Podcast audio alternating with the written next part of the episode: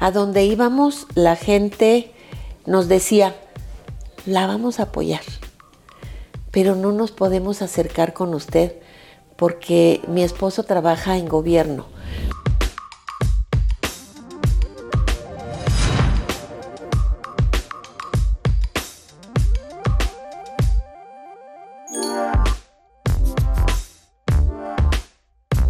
Magdalena, qué gusto tenerte el día de hoy aquí con nosotros y que la audiencia pueda, pueda saber y conocer mucho más de ti. Muchas gracias, Edgar, al contrario. Oye, quisiera empezar preguntándote, ¿qué significa para ti ser representante del pueblo en la Cámara de Diputados? Una gran responsabilidad, sin duda, y una gran oportunidad. Es eh, un espacio privilegiado en término de que desde ahí se define la parte más importante de las políticas públicas, que es el presupuesto, que es una eh, pues facultad exclusiva de, la Cámara de Diputados, pero también eh, la información a la que tiene uno acceso, el conocimiento de lo que pasa no nada más en nuestro país, sino una visión global de lo que está pasando en el entorno internacional y que nos afecta. Y de manera muy especial pues eh, el contacto y la comunicación con la gente que tiene una gran esperanza, sobre todo a quienes representamos la cuarta transformación, a quienes hemos llegado a esa posición con la confianza del ciudadano, de la ciudadana, de que este país cambie, que este país se convierta en ese México que anhelamos todos, que es un México pues de justicia social, un México de oportunidades, un México de legalidad, un México de paz. Oye, platícame un poco de ti. ¿Siempre tuviste en la mente entrar a la política? ¿Fueron tus primeros pasos? ¿O desde que estabas en la, en la prepa, en la universidad, este, qué pensabas, hacia dónde te querías dirigir? ¿Y qué pasaste antes y cómo entraste a la política en México? Fíjate que jamás este, visualicé mi vida en la política. Eh, soñaba muchas cosas de adolescente, pero nunca por mi mente pasó ni la remota idea de entrar en este mundo tan apasionante y maravilloso, hay que decirlo. Yo creía de adolescente, pues que el mundo nos era muy chiquito y yo quería estudiar relaciones internacionales y quería viajar por el mundo y yo me imaginaba conociendo muchos países. Sin embargo, pues eh, la situación familiar no nos permitía pues salir de, del estado donde soy originaria, que es Zacatecas, para ir a una escuela privada, que era donde había esa carrera de relaciones internacionales, y entonces pues estudié lo que tenía a mi alcance, soy contadora pública y siempre trabajé y estudié pues para poder salir adelante en virtud de que somos una familia muy grande, somos 10 hermanos, todos como escalera, ¿no? Uno cada año. y esa actividad de estudiar y trabajar pues te hace madurar, te hace ver las cosas de manera diferente sí con mucha responsabilidad, quizás con menos fantasía, pero con mucha objetividad. Y terminando mi carrera tuve la gran oportunidad de incorporarme a una institución pública que sigo reconociendo y que además siempre la pondero y siempre la pongo de ejemplo, que es el Consejo Nacional de Fomento Educativo. Y digo que fue una gran oportunidad porque como tú sabes, el CONAFE atiende comunidades que no tienen maestro, que no tienen escuela instalada porque tienen menos de 20 niños en edad escolar y es verdaderamente pues muy difícil mandar un maestro eh, egresado de la normal a una comunidad con cinco o con seis niños.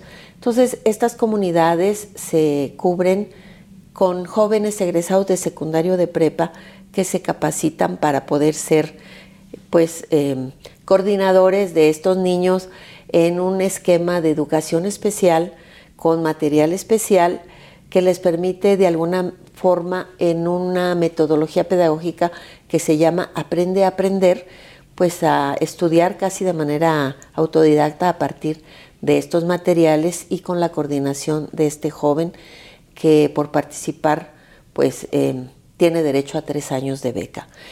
Y la gran oportunidad que tuve yo de ingresar a esa institución es que me permitió llegar a esas comunidades. Comunidades que por sus características generalmente es una o dos familias las que las conforman. Obviamente no hay carretera para llegar, no hay luz eléctrica, no hay drenaje, eh, viven de pues una actividad primaria, eh, producen lo que se van a comer y bueno pues son quizás de las familias con menos acceso a condiciones de desarrollo que puede haber en los estados. Y yo que soy zacatecana, que mi estado pues es uno de los estados menos industrializados, donde su comercio también es muy local, no hay un desarrollo eh, económico importante, salvo los puntos de pues turismo, porque tenemos una gran riqueza cultural pero de ahí en más, pues es un estado, digamos, de clase media baja y baja. Y esa, pues ese encuentro, ese de pronto conocer una realidad distinta a la que uno vive, que aunque seamos de una familia grande, de una familia de trabajo, pues no nos faltaba que comer, pudimos ir a la escuela, eh, teníamos espacios de recreación, teníamos acceso a cosas que en esas comunidades no hay, por ejemplo, no hay agua potable, ¿verdad? Y eso me hizo generar una conciencia social que quizás de otra manera no hubiera desarrollado y me permitió pues hacer un compromiso conmigo de que haber accedido a la educación pública, porque yo estudié en una escuela pública, la universidad, pues también era resultado del trabajo de todas esas familias que le aportan al desarrollo de este país. Y que la única manera de poder retribuir era trabajar bien, ser una mujer honesta, comprometida y tratar de ayudar desde el espacio que tuviera. Y así lo he hecho desde entonces. De que te iniciaste en tus primeros pasos en el tema de administración pública, este, como presidenta municipal o que entraste a la Cámara o eh, las funciones que tienes hoy en el partido que representas. ¿Qué tanto ha cambiado la política desde tus orígenes hasta el día de hoy? Muchísimo. Desafortunadamente muchísimo. Eh, yo fui candidata ciudadana en el año 1998. Fue el primer cargo de, pues, de elección en el que participé invitados por quien era el presidente del PRD Nacional, hoy nuestro presidente, el licenciado Andrés Manuel López Obrador. Y en aquel tiempo la gente se entusiasmó tanto que la gente hizo la campaña. A donde íbamos, la gente nos decía, la vamos a apoyar, pero no nos podemos acercar con usted porque mi esposo trabaja en gobierno, porque mi hijo tiene beca y porque aquí siempre ha gobernado el PRI y ustedes representan una alternativa de izquierda, de oposición, y sí queremos que haya un cambio, pero no podemos reunirnos con usted en mítines. Y entonces nuestra campaña fue tocar puerta por puerta, llevar nuestra propuesta en volantes, en papel revolución. Pero el entusiasmo de la gente, la gente se entregaba sin pedirte nada a cambio. Lo que te pedía es que efectivamente hiciéramos un trabajo eh, pues honesto, un trabajo transparente, donde pusiéramos en el centro las necesidades de la gente y donde el presupuesto público se pudiera aplicar de manera justa, de manera eficiente y tomando en consideración lo que la gente te mandataba. Entonces, por eso digo que es una lástima que haya cambiado la política, porque si yo te dijera que hicimos campaña con 40 mil pesos para alcanzar, eh, gobernar la capital de mi estado, pues hoy es verdaderamente irrisorio. Sí, sí.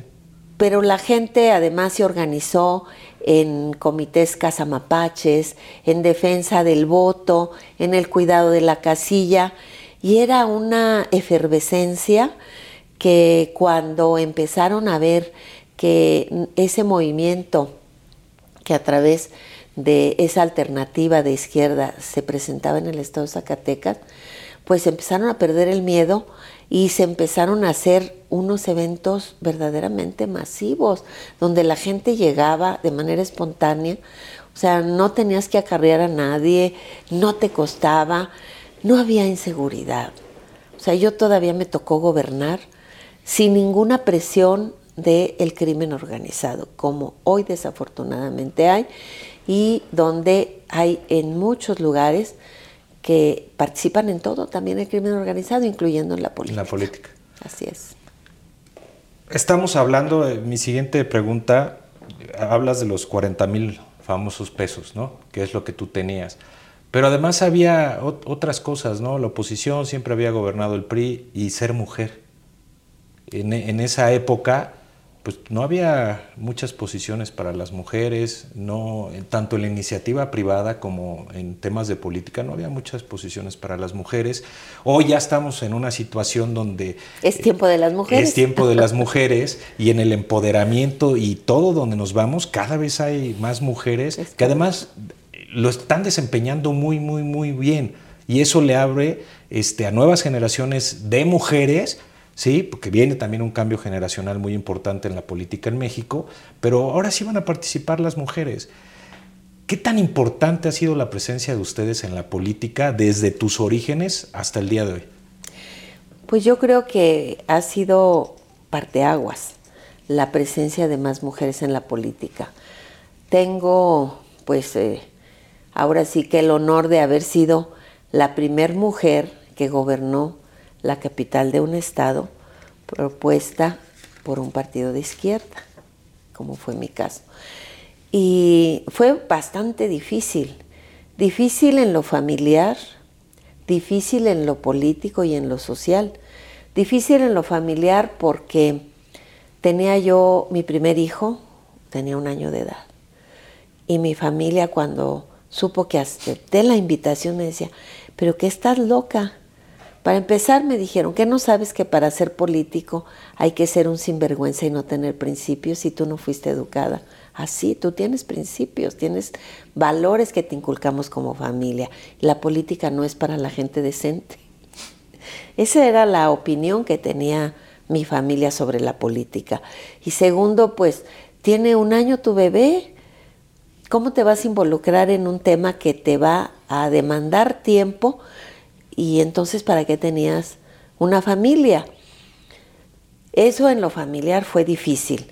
También pues que tu pareja, en este caso mi esposo, pues aceptar que su compañera estuviera eh, pues en, ahora sí que en boca de todos, como mujer, y donde además la clase política, los políticos, eh, cuando los entrevistaban a mis contrincantes, pues su respuesta es, pues sí, todos conocemos a Magda, pero pues la política es de políticos, ella no tiene nada que hacer en la política. Y uno, no les faltó decir, es mujer. No, eh, peor, dijeron, si fuera un concurso de belleza estaría bien, pero esta es política, no tiene nada que hacer. Entonces, esa era la visión de los políticos de ese tiempo.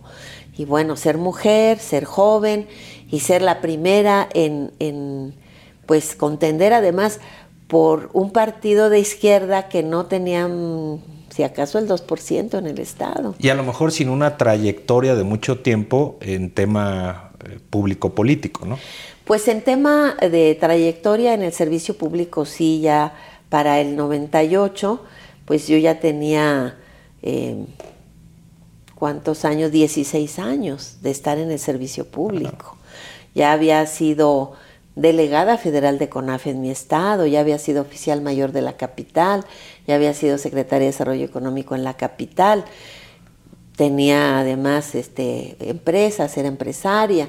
Entonces, sí era una persona conocida con un trabajo en el sector público reconocido, pero no es lo mismo ser parte de la administración pública que ser ya un actor político.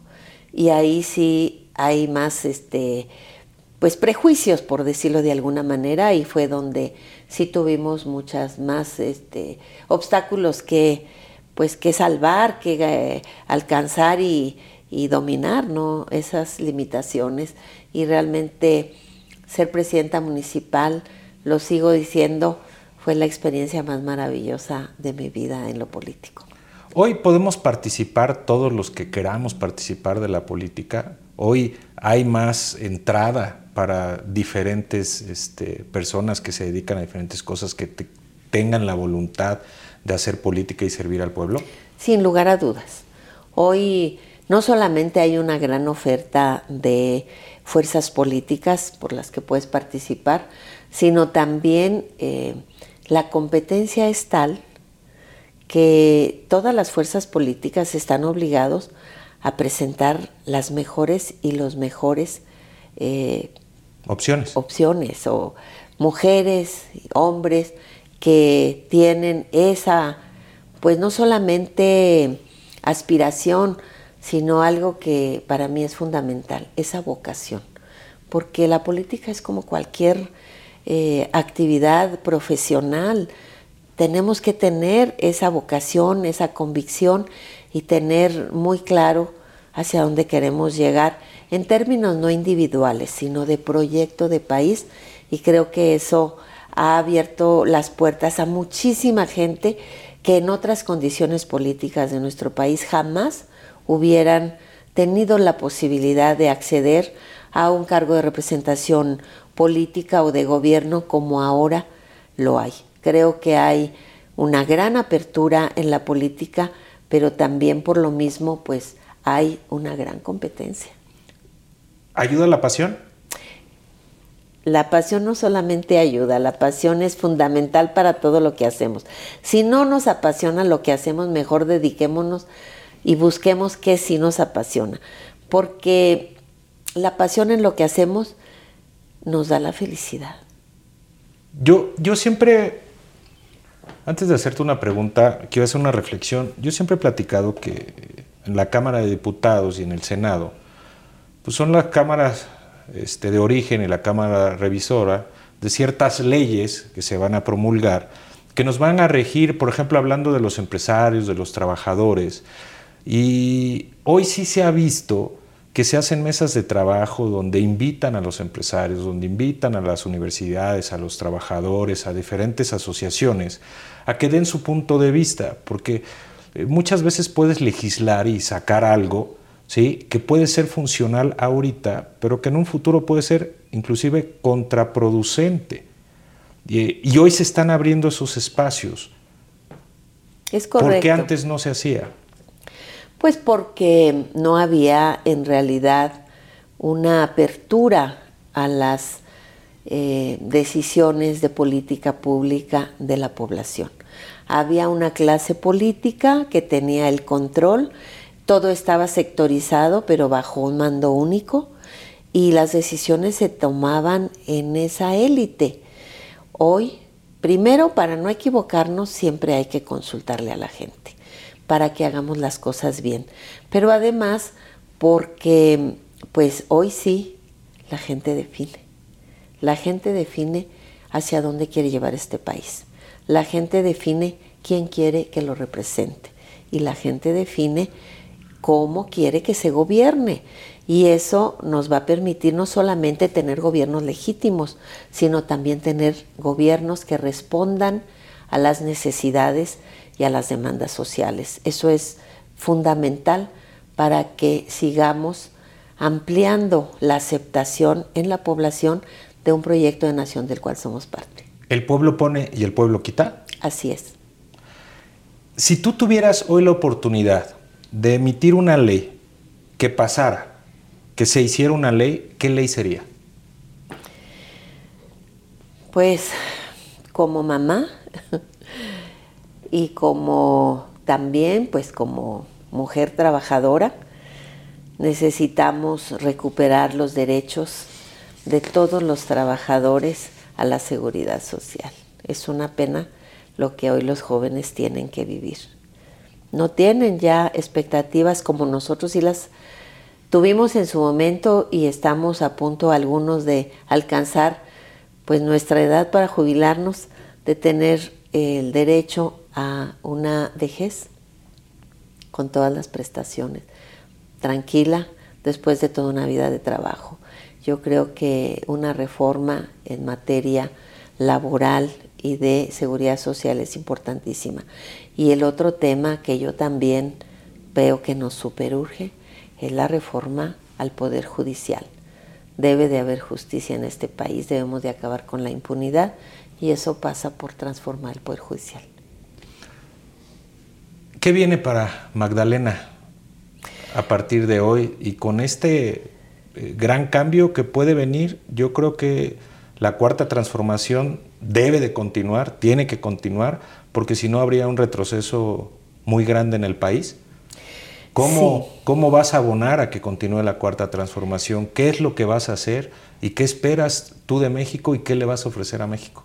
Bueno, primero en lo que ya estamos, no en lo que vamos a estar, pues es ya el proceso más grande que vamos a vivir este 24. Se van a renovar casi 21 mil cargos de elección popular. Y viene una definición de continuar y profundizar esta transformación y lo tenemos que hacer con las mejores y con los mejores. Y en eso estamos trabajando. Estamos eh, empeñados en que la definición de quien nos represente en los cargos de gobierno que se van a disputar este próximo proceso electoral del 23-24 sea con las mejores mujeres, los mejores hombres, con los mejores mexicanas y mexicanos para que este país sí pueda avanzar. Ha sido muy difícil estos primeros cinco años de transformación, porque el modelo se resiste a irse y la construcción del que estamos eh, visualizando y del que nos está demandando la gente, pues está en proceso de construcción. Entonces se requiere... Cinco años contra 80. Cinco años contra 100. Contra 100. Sí, porque en Coahuila son 100 años que sigue el PRI. de, tal manera que, pues eso es lo que nos debe de ocupar y nos debe de exigir el mayor cuidado y acercarnos de la gente más inteligente, con mayor experiencia, con mayor compromiso social, para que no nos equivoquemos y que quien encabece este gran reto de continuar y profundizar la transformación sea o una compañera que sea la mejor o un compañero que sea el que la mayoría del pueblo de México decida. Y de ahí para abajo, senadores, diputados, gobernadores, se van a disputar nueve gubernaturas, más de mil... 2.400 municipios y alcaldías pero la verdad es que pues 31 congresos locales. 31 congresos locales. Entonces es un reto enorme y nuestra convocatoria desde la fuerza política que yo represento en la Ciudad de México, que es el Partido del Trabajo, pues es a todas y a todos los que tengan esa vocación, que tengan ese compromiso, que quieran participar para ser considerados en la posibilidad de encabezar esos cargos de elección y representación política en la Ciudad de México y en el resto del país, porque es una, eh, un criterio o un protocolo que como partido estamos llevando a cabo en todo el país para que se acerquen los mejores, las mejores y que sin lugar a dudas la definición de quien nos represente nos lleve a un triunfo pero avasallador, que es lo que necesitamos para tener la fuerza para la transformación y la profundización. Vienen reformas muy grandes, como es la judicial, al Poder Judicial, como es la electoral, como es la energética, como es la laboral, o sea, la educativa. Este país tiene que transformar sus instituciones y en eso estamos. quiero agradecer tu tiempo, quiero agradecer todo lo que nos has contado, lo que nos has participado, pero sobre todo quiero agradecer porque sin duda eres una persona que políticamente piensa fuera de la caja. Muchas gracias. Gracias a ti, Edgar, y gracias a tu auditorio.